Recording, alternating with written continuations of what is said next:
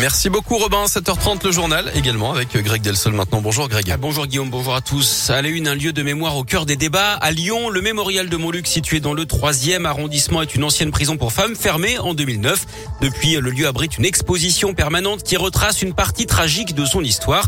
Pendant la seconde guerre mondiale, 10 000 hommes, femmes et enfants ont été enfermés à Montluc, des juifs et des résistants. Aujourd'hui, plusieurs associations à l'origine de la création du mémorial s'inquiètent du nouveau projet de restauration du musée porté par le ministère des Armées. Il prévoit de revenir sur l'ensemble de l'histoire de la prison avec une exposition plus complète qui évoquerait notamment la guerre d'Algérie. À cette époque, le quartier des condamnés à mort se trouvait à Montluc. Pour Nicole Bornstein, présidente du CRIF, le Conseil représentatif des institutions juives de France en Auvergne-Rhône-Alpes, cela met en péril la transmission de la mémoire de la Shoah.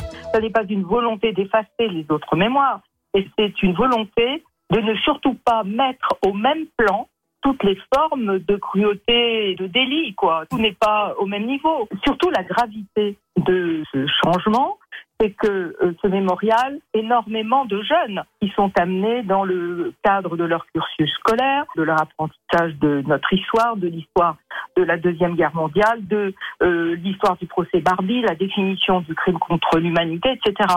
Donc, euh, c'est leur présenter tout à la fois différentes histoires et amener à la confusion dans leur esprit. Les associations regrettent également que le futur musée devienne payant. Les discussions se poursuivent avec le ministère des Armées. Plus d'informations sur radioscoop.com. Les suites du rodéo géant organisé notamment à Bron. Dimanche, une centaine de motos et de quads avaient parcouru l'agglomération, également Vaux-en-Velin, Vénissieux, Villeurbanne et Lyon. Certains avaient roulé sur les trottoirs ou se mettaient debout sur leur engin en perturbant la circulation pendant près de deux heures. Deux jeunes avaient été interpellés. Ils ont écopé hier de quatre mois de prison avec sursis d'après le progrès. Les véhicules ont été confisqués. La barre symbolique des 2 euros le litre de samplon 98 a été dépassée à Lyon et dans son agglomération, dans les 7e et 9e arrondissements ainsi qu'à la Croix-Rouge jusqu'à 2,29 euros le litre. Et ce n'est certainement pas fini. Le cours du pétrole s'envole à cause de l'invasion de l'Ukraine par la Russie. Hier, une trentaine de pays ont tout de même annoncé qu'ils allaient débloquer 60 millions de barils de pétrole de réserve pour stabiliser le marché. Un nouveau conseil de défense se tient également aujourd'hui à l'Elysée, le troisième depuis le début de l'invasion russe en Ukraine.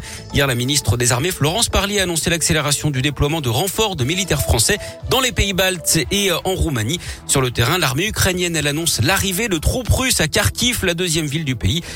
Qui auraient d'ailleurs attaqué un hôpital. Et puis à Lyon, Grégory Doussa lui a refusé une demande de rendez-vous de l'ambassadeur de la Fédération de Russie. Demande faite avant l'invasion russe. D'après le progrès, le maire de Lyon juge la demande de l'ambassadeur, je cite, nulle et non avenue. Il redit son intention de mettre tout en œuvre pour accueillir dignement des réfugiés ukrainiens.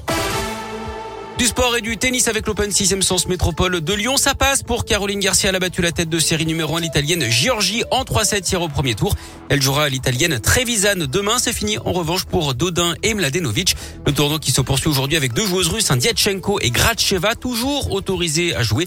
Les instances internationales ont décidé hier de maintenir les athlètes russes dans les tournois masculins et féminins et en grand chelem, mais sans bannière. En revanche, ils sont bannis hein, de la Coupe Davis et en Billie Jean King Cup, la Coupe Davis féminine.